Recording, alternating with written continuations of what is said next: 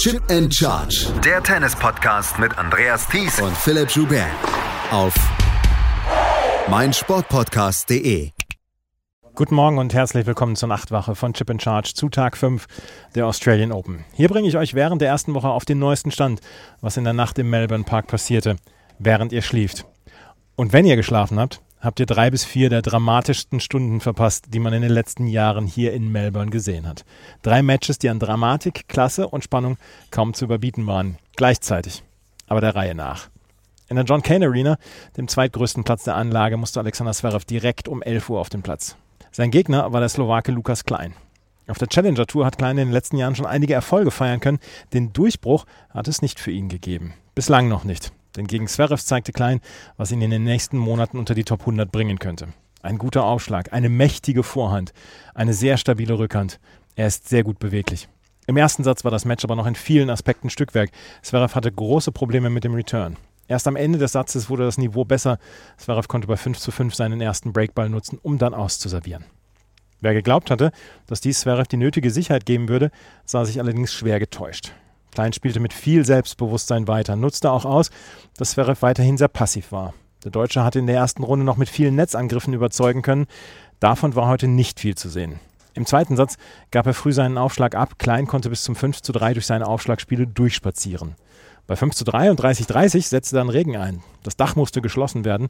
Unter dem Hallendach servierte Klein zum 6 zu 3 aus. Im dritten Satz gab es dann sofort wieder das Break für Klein. Er dominierte die Rallyes inzwischen nach Belieben. Zverev war immer in der Defensive, ihm wurde das Spiel komplett aus der Hand genommen.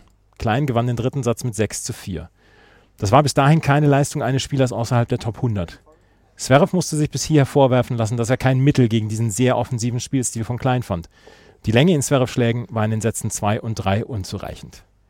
Im vierten Satz stabilisierte Zverev erstmal seinen Aufschlag. Bis zum 5 zu 5 hatte er eine Aufschlagquote von über 90 Prozent. Aber auch Klein gab sich keine Blöße. Wenn Klein nach diesem Match auf einen Punkt zurückschaut, ist es vielleicht der bei 4 zu 4 und 30-40 aus Sicht von Zverev.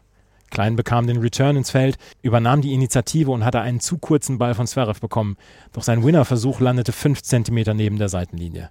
Zverev konnte halten und war im Tiebreak der Nervenstärkere. Mit 7 zu 5 ging dieser Tiebreak an die deutsche Nummer 1.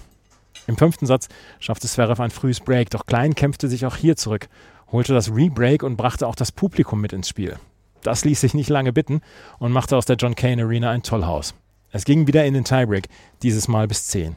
Bei 8 zu 7 für Zverev und Aufschlag Klein setzte der einen, naja, leichten Volley ins Netz. Ein weiterer Unforced Error folgte und Zverev entkam diesem Match mit 10 zu 7. Klein mit einer fantastischen Leistung. Zverev mit bemerkenswertem Kampfgeist. In der dritten Runde wartet Alex Mickelson auf Zverev, der etwas überraschend Jerzy Lehecka in vier Sätzen besiegte. Fast exakt gleichzeitig sahen die Zuschauerinnen und Zuschauer auch in der Margaret Court Arena einen Match-Tiebreak.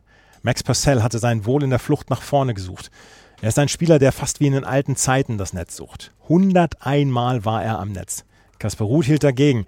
Es entwickelte sich ein äußerst ansehnliches Match mit teils absurd guten Ballwechseln. Ruth gewann im Match-Tiebreak auch mit 10 zu 7. Er spielt gegen Cameron Norrie. In der Rod Laver Arena gab es ein Match der Frauenkonkurrenz, das mit viel Spannung erwartet worden war. Die Weltranglisten-Erste Iga Swiatek traf auf die Finalistin von 2022, Danielle Collins. In eben diesen Australian Open 2022 hatte Collins gegen Swiatek noch mit 6 zu 4, 6 zu 1 gewonnen. Swiatek war also gewarnt und so ging sie dieses Match auch an. Der erste Satz wurde von Swiatek bestimmt. Sie konnte dem Hop- oder Topspiel von Collins ihren Vorhand-Topspin entgegensetzen und ließ sich nicht von der Grundlinie verdrängen. Der Satz ging mit 6 zu 4 an die Polin.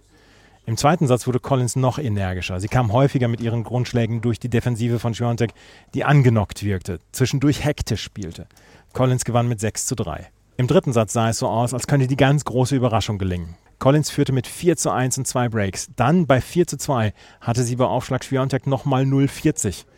Doch das reichte alles nicht. Auch Schwiontek zeigte großen, großen Kampfgeist und gewann am Ende mit 6 zu 4, 3 zu 6 und 6 zu 4.